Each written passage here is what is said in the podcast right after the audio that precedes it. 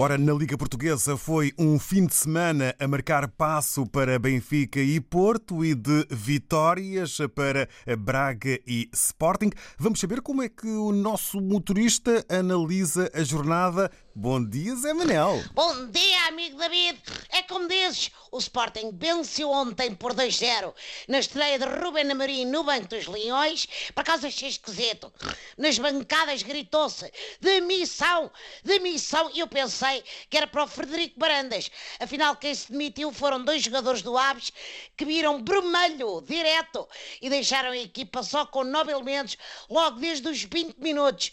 Bom, na volta ao Aves quis ter menos gente em campo para diminuir o risco do contágio do coronavírus. Olha, vai daqui um abraço para o nosso presidente. Não há de ser nada, amigo. Não há de ser nada, presidente Marcelo. Bom, o Sporting viu-se à risquinha, mas lá conseguiu marcar. Fica o registro da vitória e das novidades que o Mister Amorim levou para Alvalade, como arrecadar três pontos. Tudo coisas a que os lagartos, enfim, já não estão habituados. Parece ser uma realidade. O Braga teve uma vitória segura por 3-1 frente ao Portimonense, uma boa estreia do novo treinador, o Custódio Castro. Pois foi, pois foi. Se isto correr como tem sido hábito nos últimos tempos, o custódio dirige uma mão cheia de jogos e daqui a dois meses assina por um dos grandes. Se calhar o Brandas volta a inovar, passa-lhe uma coisa pela mona e despede o Amorim e vai buscar o custódio para o projeto, ou lá como agora ele chama ao Sporting, não é? O projeto. Bom, devo estar a ficar velho, David. No meu tempo os projetos eram de arquitetura e não de bola, Catano. Se calhar não, se calhar não. No sábado, eh, Benfica e Porto deixaram Ai. tudo na mesma, no topo da tabela, eh, só empates. Só empata pódios, é o que eles são.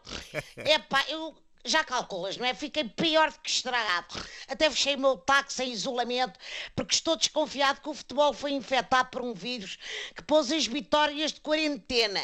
Ou isso, ou nestas buscas que houve aos clubes, a polícia levou as pernas dos jogadores e a massa cinzenta dos treinadores. Repara nisto. Benfica perdeu 10 pontos nos últimos 5 jogos e o Pizzi lá marcou um penalti, mas já falhou 3. Tem de pintar as balizas com cores berrantes, pá. Porque o nosso capitão esqueceu-se das medidas daquele.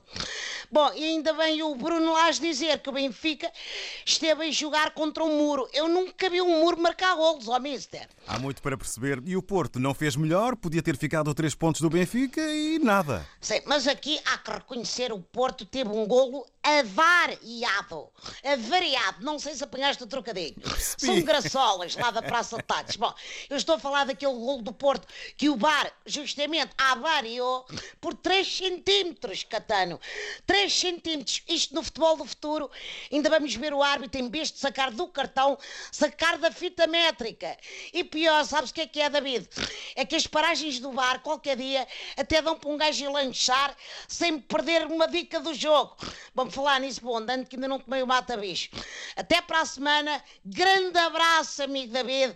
Estamos junto. Coração na África e África no coração. Força, Zé Portugal Taxista. também. Muito Bom obrigado. trabalho, boa semana. Estamos juntos Igualmente. ligados. Um abraço. Zé Manel Taxista a dar aqui o seu toque antes do Mata Bis para o trabalho.